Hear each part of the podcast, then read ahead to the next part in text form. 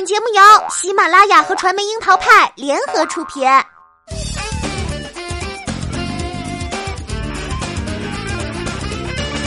樱桃砍八卦，八卦也要正能量。Hello，大家好，我是小樱桃钓儿。话说，自从《流浪地球》打开中国科幻大门以后，国内观众的心态真的是膨胀了不少。各种对电影场面、特效、故事、演员、演技的高标准严要求，审美和品味一下子拔高了好几个档次。尤其是那些走动作、冒险、灾难 style 的，不实打实的拿出些走心的水准和故事，根本打动不了这届见多识广的观众。不过重压之下也有潜力股，譬如正在参加东京电影节的《冰风暴》。《冰风暴》是一部中日合拍片，与《绝命海拔》类似的是，《冰风暴》的故事设定同样围绕着珠峰展开。光是“珠峰”两个字，是不是就已经暗藏了一种惊心动魄、生死考验的感觉呢？算起来，这已经是《冰风暴》第二次亮相东京电影节了。去年电影节期间，《冰风暴》曾揭开了面纱，公布了三十秒的预告片。满满的紧张和压迫氛围之外，不少观众被其中雪山之巅的绝美风景震撼到，也引发了大家对成片的期待。十一月三号，《冰风暴》在东京电影节进行全球首映，正式收获第一波口碑。从观众的评价和反馈来看，这似乎是一部可以被加入十一月必看片单中的电影。虽然还没有机会看到完整的影片，但是目前放出的预告片就已经可以梳理出大致的故事脉络。民间救援组织一小队接受了两名自称是印度军方的特工请求，协助他们去海拔八千七百米的死亡地带寻找坠毁的直升机，并取回机密文件。不料，救援小队却被卷进一个巨大的阴谋，不得不在极端环境中与对方展开生死较量。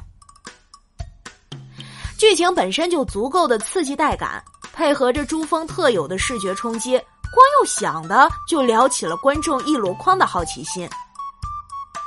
那么，究竟是什么样的演员阵容和主创团队才能 hold 住这样一个大片巨制级的故事呢？总结起来就是。没有金刚钻，揽不了冰风暴的瓷器活儿。选角上，冰风暴绝对值得一吹。全片没有一个流量明星出来带话题节奏，供饭圈舔屏。启用的不仅是实力派，还都是久经沙场的硬核实力派，在国际上拿影后、影帝，被盖章认定很行很行的那种。先说观众比较熟悉的，饰演女主角小袋子的张静初。张静初一直是国内女演员中比较特别的存在，一方面她因为孔雀被观众认识，二十六岁就用《芳香之旅》里演绎难度很高的李春芬拿下国际 A 类电影节影后桂冠，有了 slay 花旦圈的资本。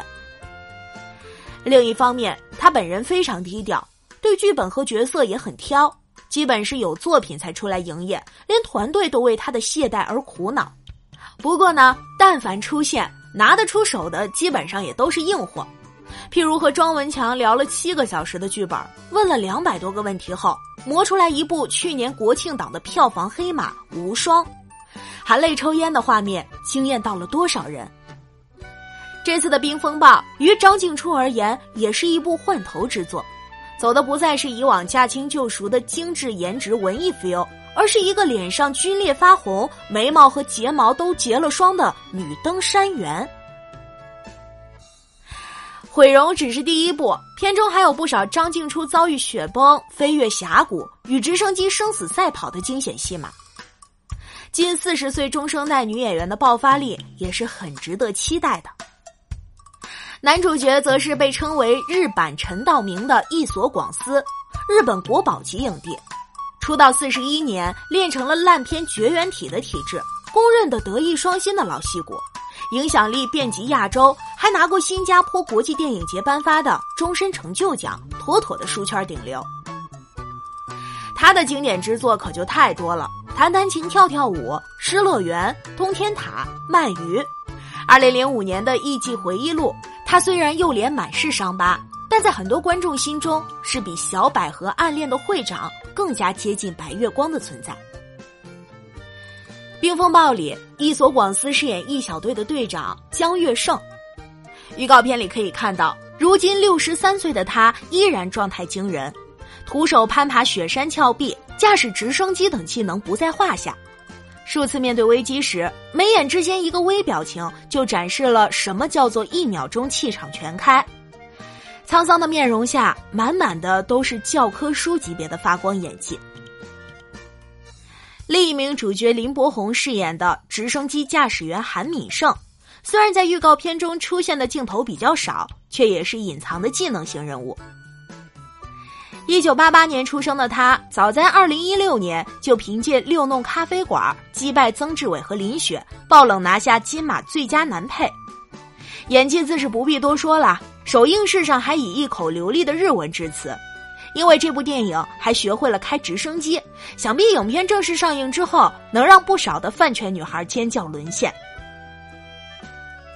抛开演员阵容，电影的幕后团队同样是藏龙卧虎、神仙打架。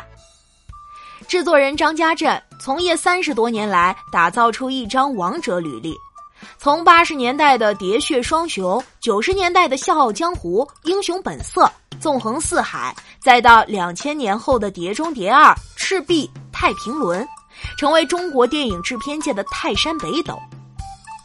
曾经，他是吴宇森、徐克的金牌搭档，杨紫琼、周润发的幕后推手。现在，他是国内新人导演的伯乐。曾担任游戏公司 GameLoft 全球副总裁的于飞，就是在他的赏识之下改变事业轨迹，成为《冰风暴》的导演，还顺带圆了一把自己的极限运动梦。出品人吕建民一直以独到的眼光驰骋影视江湖。早年支持发行了不少文艺片，比如《盲井》《巫山云雨》《长大成人》。贾樟柯评价他，让第六代导演心存感激。不过最亮眼的成绩还要数《战狼》系列，一出手就是销冠。还有比他更会押宝的电影投资人吗？此外，《冰风暴》的摄影指导是《无间道》《二零四六》《春光乍泄》的黎耀辉。美术指导是代表韩国一线水准的朴日贤，剪辑师是杜琪峰御用的 David，音乐指导是叶问、七剑、《绣春刀二》的川井宪次。不夸张的说，个个都是业界大牛。台前幕后的阵容华丽，实力派演员和国际化班底联手，带来对品质要求严苛的珠峰题材故事。第二表示，对于《冰风暴》的期待值更多加了几分。首映之后，日本的观众媒体给出的第一波口碑评价也在发酵，其中有观众认为它是目前为止最棒的一部电影，有人看到一直在哭直到结束，还有观众打出了赛高超级棒的五星好评，更是有小哥哥格外中意戏里的打斗场景，顺便种草了张静初的颜。总的来说，场面浩大、惊险刺激、肾上腺素飙升是观众的普遍感受。而在武戏之外，电影的文戏同样受到好评。许多观众表示被角色身上呈现的信念感所打动。由于《冰风暴》百分之七十的戏份发生在雪山，为了追求真实环境，制作团队辗转加拿大等地取景。正式开机之前，演员接受了几个月的专业登山训练。海拔八千七百米，零下四十度，含氧量百分之三十，是真实写照。